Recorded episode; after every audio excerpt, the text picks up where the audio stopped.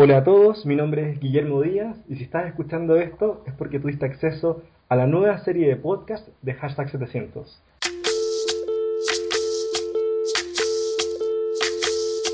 Soy, soy lo que dejaron, soy toda la sobra de lo que se robaron, un pueblo escondido en la cima, mi piel es de cuero, por eso aguanta cualquier clima, soy una fábrica de humo Mano de obra campesina para tu consumo. Frente de frío en el medio del verano. El amor en los tiempos del cólera, mi hermano. El sol que nace y el día que muere.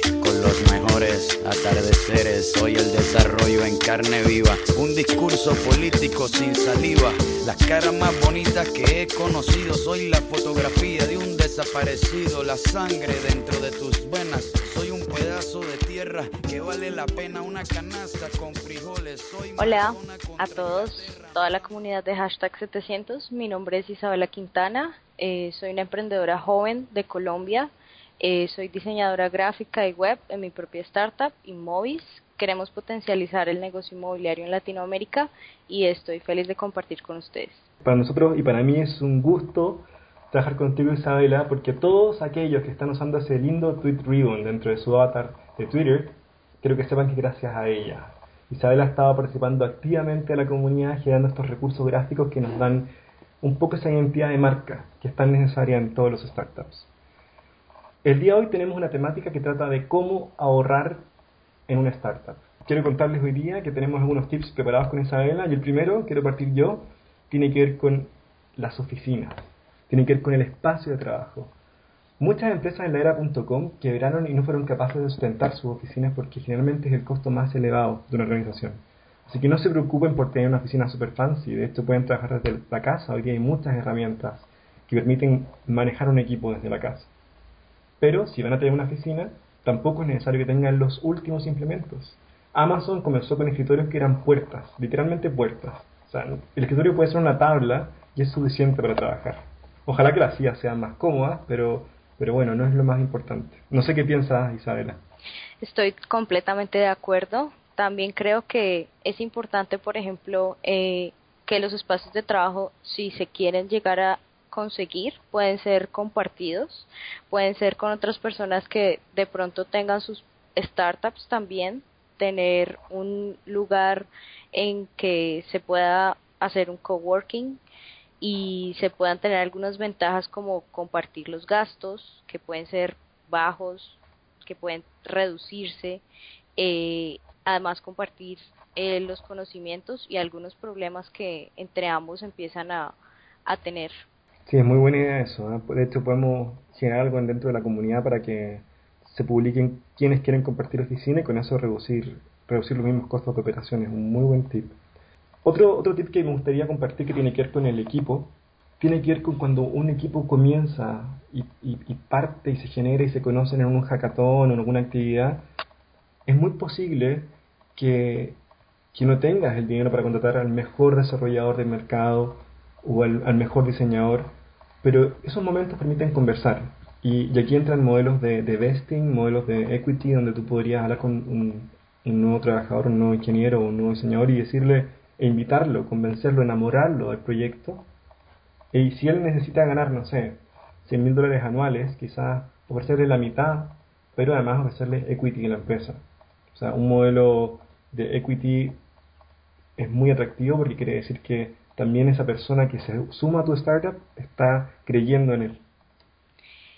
Yo tengo otro tip y también tiene de pronto un poco que ver con, con el hecho de ir a este tipo de eventos, a meetups, a talleres, mm, para, para tener contactos, para ayudar a mejorar lo que actualmente tienes y precisamente conocer esas personas que si bien están interesados en tu idea, pueden colaborar también con sus habilidades.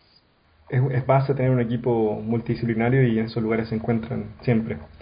En, relación a lo mismo, algo que uno no encuentra en estos eventos son los, las partes administrativas, ¿cierto? Los contadores, la gente de recursos humanos, y aquí el tip es que no es necesario tener un contador o un abogado full time para partir.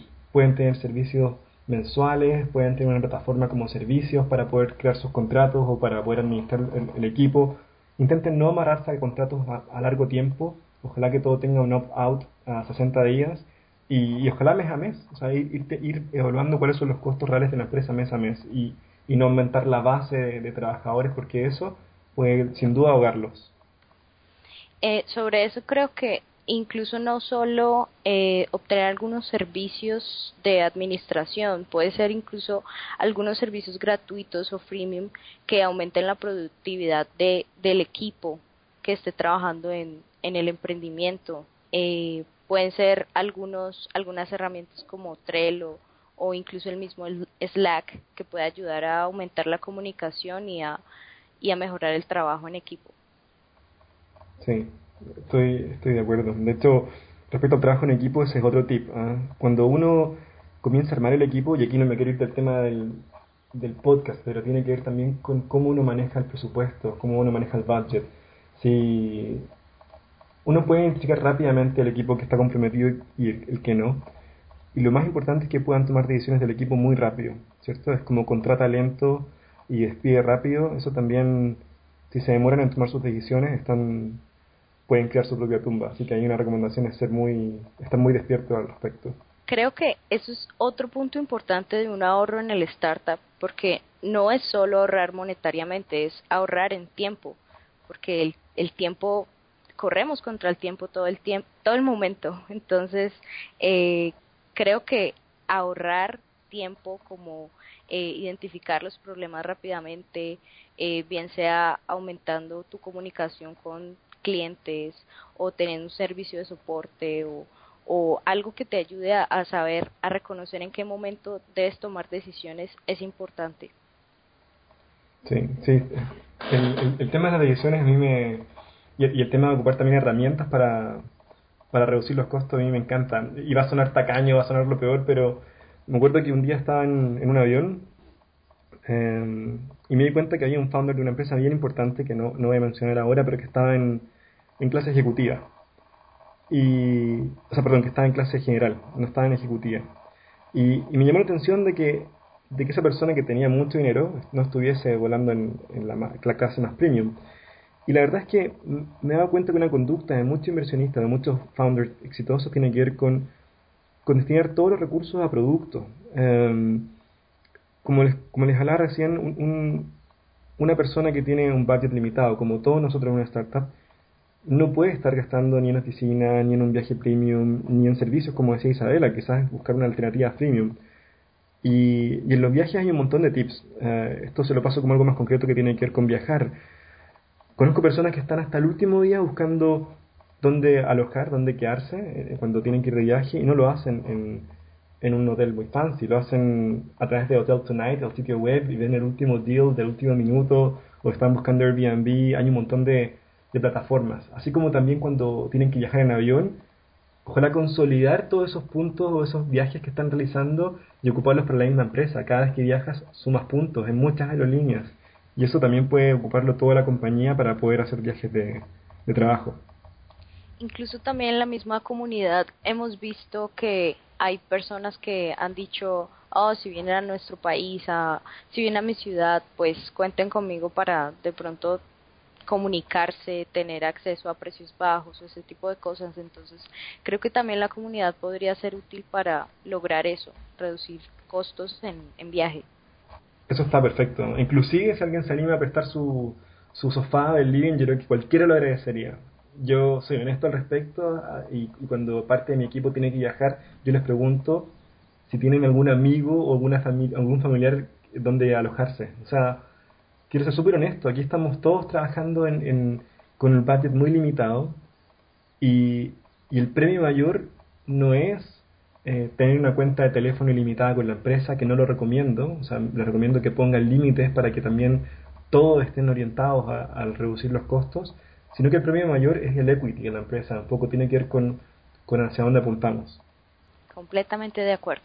De pronto, eh, sobre marketing de contenidos, de pronto Perfecto. Eh, el aprovechar el, el hecho de generar contenidos para tener valor en los clientes, que esto puede ser a través de, de blogs. Entonces, eh, con algo tan sencillo como escribir varios artículos para eh, tus clientes, puede ayudar a, a formarlos, puede traer nuevos clientes, puede ayudarte a, a tener resultados en motores de búsqueda, posicionamiento por algunas palabras o frases que, que tú mismo identificas que tus clientes necesitan información y también te ayuda a tener contenido para mover en redes sociales, tener una comunidad.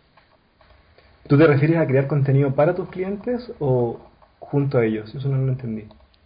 Eh, para los clientes. Te, hago la pregunta porque yo me he dado cuenta, y este es un tip que quiero entregar, que es un poco secreto, la verdad, porque creo que no es muy común. Pero cuando llegamos a San Francisco y teníamos que incorporar la empresa, este otro tip de, ahorro de, de, costos, fuimos a una firma de abogados. Me habían dicho que la incorporara por a través de un sitio web, de clerky.com o LegalZoom, que por 400 dólares puedes incorporar una empresa en Estados Unidos, ¿cierto? Pero conocimos que las grandes compañías de abogados, las grandes firmas como la Wilson Solzini, que fue la misma firma que incorporó Apple, tienen modelos de riesgo con las startups. Y si tú has recomendado por un advisor que sea un, un founder popular, por ejemplo, pueden generar un deferral de tu pago. Es decir, tú podrías decir a la firma de abogados que no le puedes pagar en ese momento, pero que cuando levantes tu primera ronda de inversión le pagas un diferido el, el monto original. Más aún, tienen una alternativa a dos que están dispuestos a acceder al 1% de tu compañía, es decir, un equity del 1% de un punto completo de, tu empresa, por eh, una cantidad de, de miles de dólares en servicios. Eso es muy común en San Francisco y, y la verdad la gente no lo conoce. Para terminar, quiero que también piensen cómo los inversionistas ven el uso de su inversión, valga la redundancia. Si un inversionista ven que están dando dinero a una compañía y tienen una super oficina, tienen un super escritorio, tienen, viajan a hacer conferencias en países cercanos porque son super trendy, créanme que no es lo mejor. El inversionista quiere ver su dinero en productos, en cosas concretas, quiere ver que su dinero está creando un nuevo valor para el mercado. Por lo tanto, tomen su dinero, administrenlo de forma sabia, negocien con sus proveedores, tengan una renegociación cada seis meses con sus proveedores para disminuir los costos, tengan, cuando quieran comprar algo, tengan tres cotizaciones para que puedan comprar y hacerlos pelear a los proveedores, lo digo directamente, em, porque el budget es lo más limitado que tienen los startups. No sé si tienes algunas palabras de despedida, Isabela, que les quieras dar a la comunidad. Eh, quiero agradecerles por ser una comunidad activa y de la cual se puede, se puede aprender mucho de las otras personas, de sus emprendimientos y quiero despedirme con una frase. En la vida hay algo peor que el fracaso, el no haber intentado nada. Una frase de Franklin de Roosevelt para que se animen a, a tirarse, a arriesgarse y hacer las cosas de la mejor forma posible. Me encanta, me encanta la frase, creo que, que soy un, un, fanático también de, de ese tipo, que nunca va a dejar de ser cliché porque es, cierto. Bueno, gracias a todos los que nos escucharon, espero que, que les sirva por lo menos un poco estos tips. Pueden encontrar a, a Isabela como Isaquimba dentro de la comunidad, así que quedamos conectados y nos escuchamos, nos vemos en un próximo podcast de Hashtag 700. Muchas gracias.